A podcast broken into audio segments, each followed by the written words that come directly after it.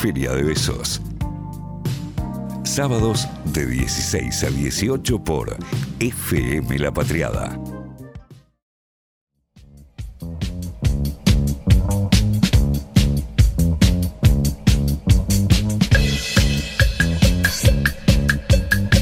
Seguimos, amigues, haciendo Feria de Besos. Recuerden que estamos en el 11 22 34 96 72. Eh, Pauli, estás con barbijo, estás un poco Sí. parada, un poco sentada. Te extrañamos, Sofía Oli. Bienvenida. Sofía Tolosa Orquera, a Feria de Besos. ¿Cómo estás? Muy bien, estoy muy feliz de estar aquí en esta tarde con ustedes de nuevo. Boluda, ¿vos creer que va a llover? ¿Vos qué No pensás? va a llover. ¿No Va a llover, acabo de fijarme en Google. Estamos Soy todas una- en bicicleta. Soy una loser. Eh, Todas en Igual no va a llover ahora, va a llover a la una. Lo que pasa es que yo ya tengo planeada como Claro, una Ah, serie porque de... vos metes gira. Vos tenés una noche larga hoy, Sofía. Hoy quieren que les cuente cosas de agenda que Me no tienen encanta. que ver con la columna, pero quizás sí tienen que ver con A la ver. columna. Hoy está La Gran Paternal, que es una serie de talleres abiertos acá Ajá. en el maravilloso barrio de La Paternal. Que Eso nos está ocurriendo ahora. acobija. Empieza ahora a las 6 de la, a las 5 o a las 6 de la tarde. Ajá. A las Vayan seis, me después de Feria de Besos. Post o Feria de Besos. escuchando Feria de Besos caminando por la calle Paternal me parece muy romántico. Totalmente, ya veremos qué hacemos con la gente de la Gran Paternal porque es una propuesta barrial preciosa. Varios talleres de artistas abiertos y pensados para que se vaya haciendo un recorrido por el barrio. Después está la presentación en Inclán, eh, en Planta Inclán, del primer fanzine de escritores villeres. ¿Qué ha pasado por este espacio ¿Qué ha pasado por este radiofónico? espacio, espacio radiofónico por la columna Cuando el arte ataque? Y eh, es una hermosura poder recibirles hoy, eh, va, abrazarles hoy en su presentación. Del primer fanzine. Ahí va, así. Ahí, eh, y ahí de paso sigue. se lo consigue. Al Claro, fanzine. más claro. Adquirimos los vale. fanzines. Así que en esa estamos. Y ahí ya, si ¿Y saca la cuenta, se largó la lluvia. Y pero si alguien quiere tener un poco más de noche, Sofi, y aún llueve, hay otras propuestas, van a ver. Y hay otras propuestas, van a ver, pero yo no puedo estar ahí invitando a toda la audiencia a unas fiestas, cuestiones que no organizo yo. Aparte, por otro lado, ya me. Si vas a hacer todo eso después de acá. Después Sí, de yo ya me cansé. Yo, salgo con mi fanzine, pienso en dónde comer. Sí, un vermú, como decíamos recién, total. leyendo el fanzine, chu- chusmeando un rato. Pero hay, barra una vegeta, conversación de vegana, sábado. en- ahí en Planta Inclán, está todo buenísimo. Claro, ahí se armó todo el plan. Sofi, tenemos la columna de cuando el arte ataque de la jornada. Vos nos contarás que, con qué nos irás a sorprender. Ay, hoy estoy muy contenta. Siempre arranco diciendo hoy estoy muy contenta, pero la verdad es que me da mucha alegría. Que es verdad, claro. Es real, porque eh, hoy vamos a estar recibiendo a Verónica Mastro Simone en la columna Ajá. y vamos a estar hablando con ella, que es artista, una persona que se dedicó al fotoperiodismo, a la fotografía autoral, a la curaduría, ¿no? que, que es parte y es motor de múltiples proyectos que se abren a la comunidad, que reflexionan a partir del archivo, ¿no? Y a quien hoy recibimos como curadora de la muestra 2001 Memoria del Caos, una muestra que inauguró ayer, ¿no? Memoria del Caos de la inaugurada. Exactamente, Bien. sí, en la Casa Nacional del Bicentenario, repetimos el nombre de la muestra, 2001, Memoria del Caos, de la atomización a la organización popular. Y es una exhibición que eh, reúne fotografías, Sí. videos, una instalación, Ajá. ¿no? Y es un punto de encuentro de múltiples reflexiones acerca de eh, el paso del tiempo de estos 20 años. Eh, luego de las jornadas del 19 y 20 de, de diciembre del 2001. Y estamos justamente con Verónica Mastro Simone en línea para conversar al respecto. Bienvenida, Verónica, ¿cómo estás? Bien, ¿ustedes cómo andan? Gracias por la invitación. Qué bueno, Vero, recibirte. Estamos muy bien acá, contentes de poder hablar con vos. ¿Vos cómo estás? ¿Cómo bajás de la inauguración de ayer? Claro, porque esto fue recién, fue ayer. Recién, claro. fue ayer una fiesta total. Fue una fiesta total. Acabo de llegar a la casa del Bicentenario y, y me preguntaban lo mismo. Fue realmente conmovedor, ¿no? Sí. Eh, no, no? No pensé que iba a ser así en la inauguración. Tenía un poco de quickie, pero, mm, pero bueno, ahí estábamos todos juntos. Me parece que se necesitaba también. Se necesitan los encuentros. Se necesitan los encuentros, épocas. totalmente. Y se necesita mucho también eh, generar estos espacios como de, de reflexión y de memoria, Mm. también de traer al presente. Y ahí la fotografía ¿no? y el audiovisual son grandes aliados eh, para pensar de nuevo eh, estos hechos de la historia reciente que, que, bueno, que generaron tantos cambios. Eh, hay, ahí una, hay ahí una anécdota que contabas vos ayer y que me interesa que la compartamos acá con la audiencia, Vero, eh, acerca de a- eh, adolescencias, ¿no? de juventudes encontrándose eh, con la muestra y algunos comentarios al respecto. ¿Te, te ¿Te animás a contarnos? Sí, sí. El- la muestra está mm, pensada, si bien es una muestra que es bastante estática en su manera, porque es la forma tradicional de la fotografía de ser colgada, ¿no? Pero, mm, pero bueno, igualmente está pensada para, para recibir a jóvenes y mm, desde la Casa Bicentenario, desde museos, se está trabajando con centros de estudiantes, de escuelas eh, de capital, pero también del, del Gran Buenos Aires, para que visiten la muestra y a partir de la visita eh, se hacen unas especies de asambleas, eh, ensayos de asambleas para pensar quizás cómo armar un centro cultural y entonces desde ahí salen las charlas a partir de las imágenes también. Eh, un- una de las visitas que tuvimos esta semana eh, fue con adolescentes y uno de los hay una foto en la muestra que es de Jorge Demetrio Cárdenas eh, eh, acos- no, bueno caído en las escalinatas del Congreso Sí. eh, cuando lo balearon todavía no estaba muerto él murió seis meses después por eso la fotografía está en la muestra como parte de, del registro testimonial Ujú. de, de lo que sucedió. Bueno, eh, y, y uno de los chicos eh, le preguntó a su coordinadora si esa foto era un fotomontaje. Eh, entonces nos cayó la ficha de, de que la fotografía, las imágenes eh, cuentan como representación de la verdad, ¿no? Pero cuentan una verdad que en estos tiempos puede ser eh, trastocada, ¿no? Por la virtualidad, por el Photoshop, por, por bueno, ya sabemos, ¿no? Lo que lo que va sucediendo. En mi caso, eh, en el caso de las fotos que están acá en la muestra, son fotografías analógicas, todas. Eh, entonces, tiene todavía más peso esto, ¿no? De, de la representación de la verdad. Eh, me fui por las ramas, quizás. No, no, no, al contrario, eh, gracias. Eh, hay algo ahí en la, en la fotografía analógica también que vos decís que se aleja como de este trastocamiento que uno puede imaginar, ¿no? Que viene del, Mm, del Photoshop, ¿no? Eh, Hmm. Muchas veces también esa- ese trastocamiento de la verdad se da sin ningún tipo de cambios en la imagen, sino por sacarla de contexto, ¿no? Por, por presentarla de otras formas y eh, es, es doblemente chocante pensar que ni siquiera atraviesa esos cambios. Pero también en la particularidad de que sean fotografías analógicas, hay algo muy interesante de la muestra que es que muchos artistas, muchos fotógrafos abrieron sus archivos eh, Hmm. eh, y en, en muchos casos compartieron materiales que estaban eh, sin ser mostrados. Sí, sí, sí, sí. Fue realmente una generosidad de, de los artistas porque varias de varias de las obras nunca se mostraron, eh, ni siquiera una foto. Eh, estaban ahí guardaditas.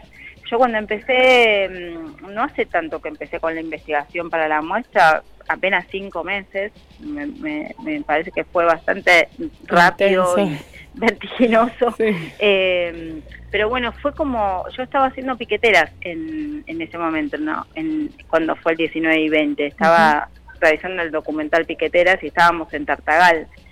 Eh, entonces, para mí fue como empezar desde cero, a ver Claro. quién estaba en la calle, quién, quién estaba en la plaza, quién tenía el material, qué fotógrafas estaban en la plaza, porque me interesaba mucho saber qué, qué fotógrafas tenían material de esos días. Tenía como algunos trabajos, como el de Graciela Calabrese, que ese sí fue Tremendo. mostrado, el de las fábricas recuperadas, que es tremendo. Eh, ya lo tenía así como fijo en la muestra. Y, y fueron apareciendo los trabajos solos. Y, y a partir de que fueron apareciendo, eh, claro, los, los fotógrafos y fotógrafas tienen un material eh, semi-organizado, eh, visto, copiado, pero también después de 20 años las cosas cambian, la mirada cambia, Sí, y entonces es, las elecciones cambian también. Sí, es muy interesante también ver cómo, bueno, muchas eh, de, de las fotografías son de personas que hoy son referentes en el marco de la fotografía contemporánea, fotoperiodismo, ¿no? Y hacían 20 años quizás estaban dando primeros pasos como fotoperiodistas y comparten miradas, ¿no? Hay algo muy interesante que vos también comentabas en el texto curatorial que tiene que ver con esto de que, bueno, se salía con pocos rollos a fotografiar, ¿no?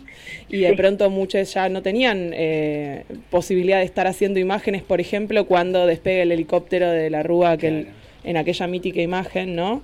Y queda guardado en la retina. Y, eh, y mientras tanto tenemos otras eh, fotografías reunidas, ¿no? Distintos puntos de vista y hay una hay una apuesta que en lo curatorial también es muy interesante, ¿no? De, compartir esas ocho imágenes de diferentes puntos de vista de personas mirando al cielo, viendo irse el, helicóptero, ¿no? Que, termina siendo muy poderoso que termina siendo muy poderoso también, ¿no? Entonces hay algo ahí con el archivo, hay algo ahí con lo analógico que, que está rondando, ¿no? Que está como, mm, como mensaje detrás o como forma de trabajo detrás de todo aquello que vemos en la, en la muestra. Sí, tal cual. Sabes que yo creo, o sea, en esta oportunidad son artistas, pero creo que si fuese a las casas de las personas, eh, no sé, es como eh, empezar a investigar en, en, distintos lugares y la gente seguramente debe tener fotos con sus camaritas. Yo me lo imagino así, ¿no? Total. Y esa, esa, esa pared que son eh, con los helicópteros vistos desde de distintos puntos, eh, es, es, lo que le pasa a la gente también, ¿no? Lo que se acuerda de dónde estaba y, se acuerda eh, cuando despegó el avión, es casi que es de los fotoperiodistas, pero también puede ser de, cualquier otra persona. Sí, eh, como una, registro. Como una conciencia de un, de un momento histórico también. Tal cual, tal cual.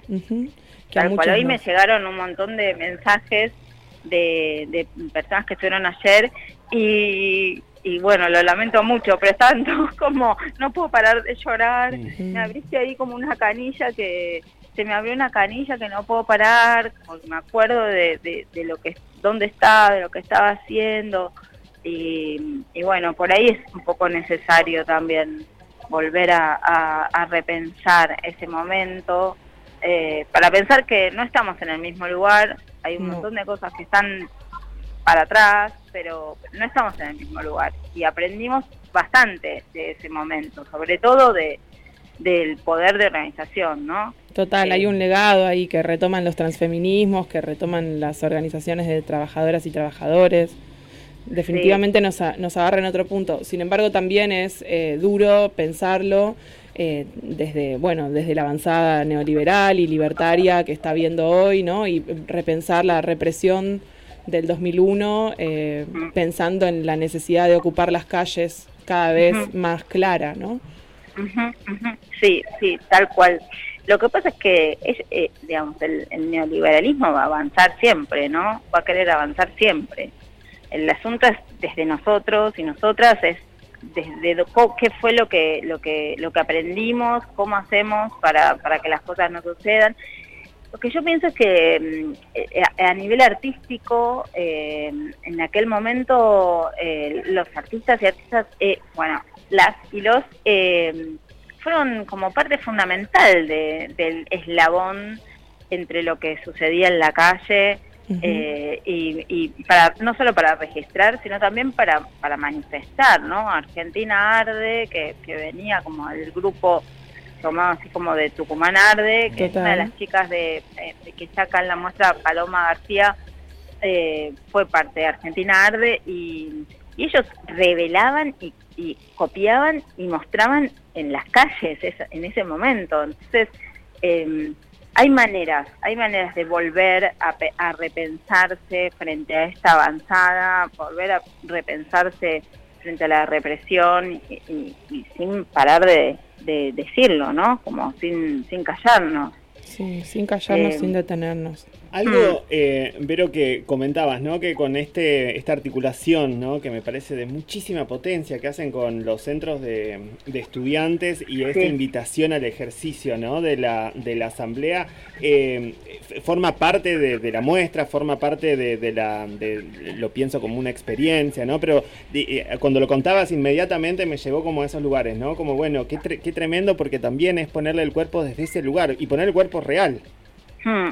Sí, sí.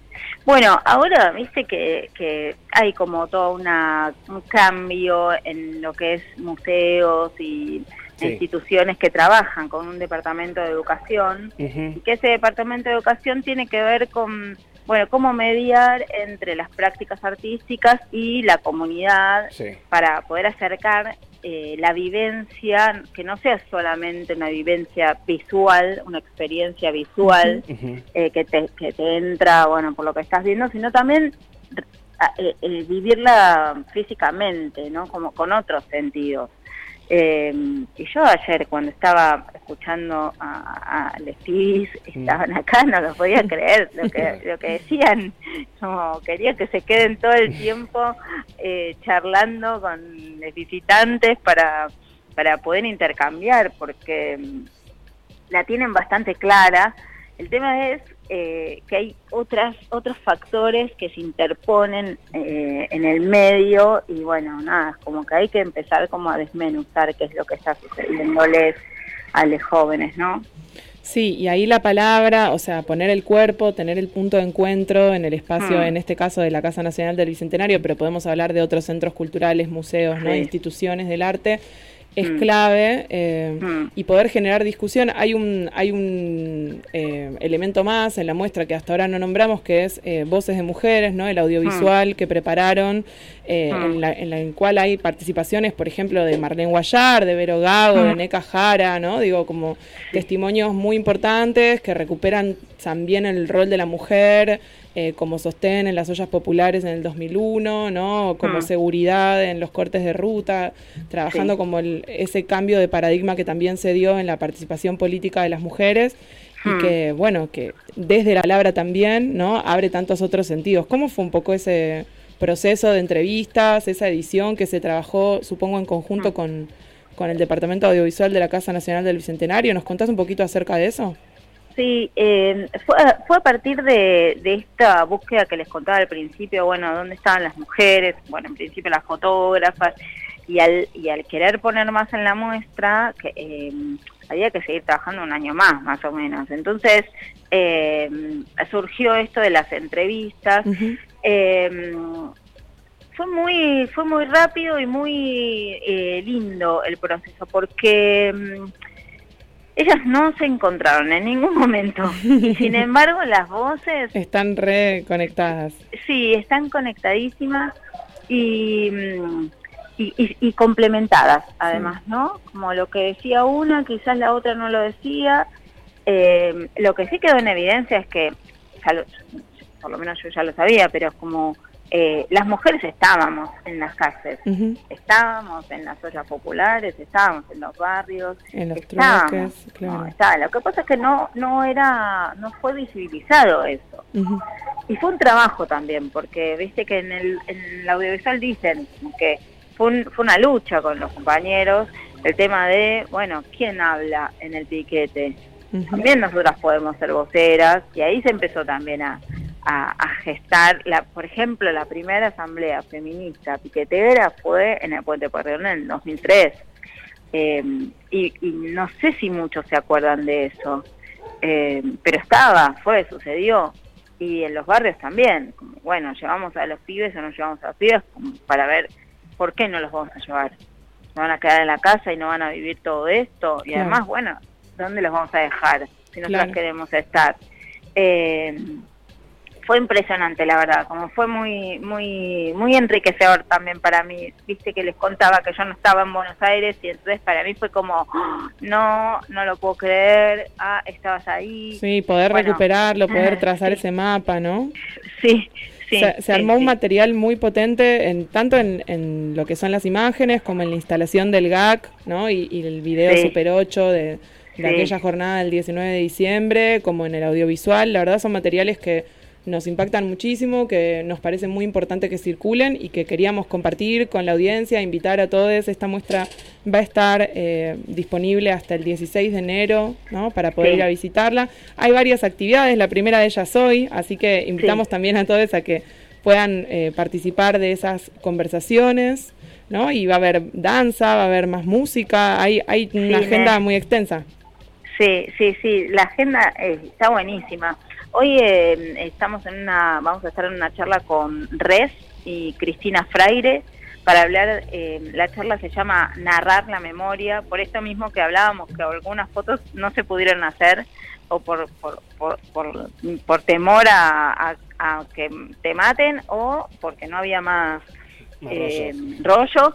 Eh, después va a haber el, el 3 de diciembre una charla con Pepe Mateo y Mariana Eliano que, que, tiene que ver más con medios de comunicación, el la fotografía como testigo. Ya sabemos Pepe Mateo fue el fotógrafo que hizo las fotos de sí de, de Santillán. Bueno, y, mm, y qué más. El 5 va a haber una, un encuentro en el patio, que es tan lindo el patio de la Casa del Bicentenario, eh, un encuentro de mujeres fotógrafas. Eh, y después más tarde va a estar la película Tirar del carro de Constanza Niscóbolo. Hermosa. Em, sí, hermosa. Y toda hecha la, invitación. Te queremos agradecer, Vero, por este tiempo, por esta conversación. Invitamos eh, y somos enfáticos en que vayamos a ver esta, esta muestra que está recientemente inaugurada. Te mandamos un beso enorme, te agradecemos por la conversación. Un abrazo, un abrazo para todos. Un abrazo, Vero, gracias.